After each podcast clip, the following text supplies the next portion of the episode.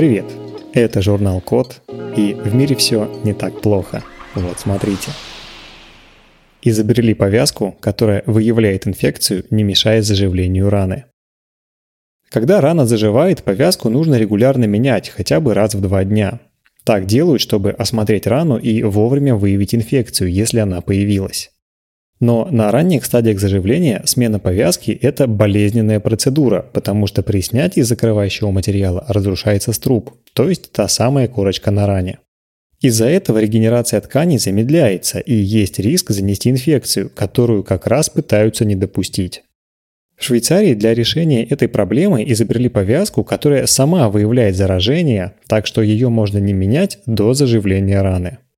Повязку накладывают на рану и не трогают на протяжении всего процесса заживления. Если в ране появляется инфекция, повязка меняет цвет.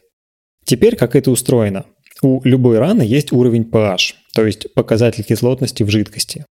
У чистых ран pH равен 5,5, но при заражении рана становится более щелочной, и из-за этого уровень pH может вырасти до 8 или даже больше.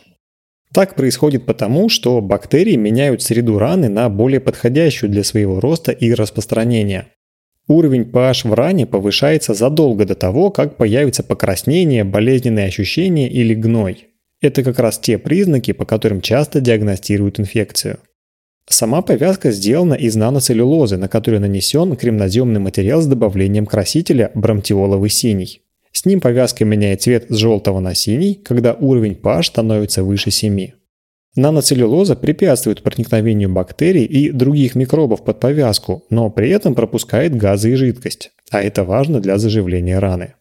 С такой повязкой можно будет не делать перевязки раны и не тревожить ее, пока раны заживают.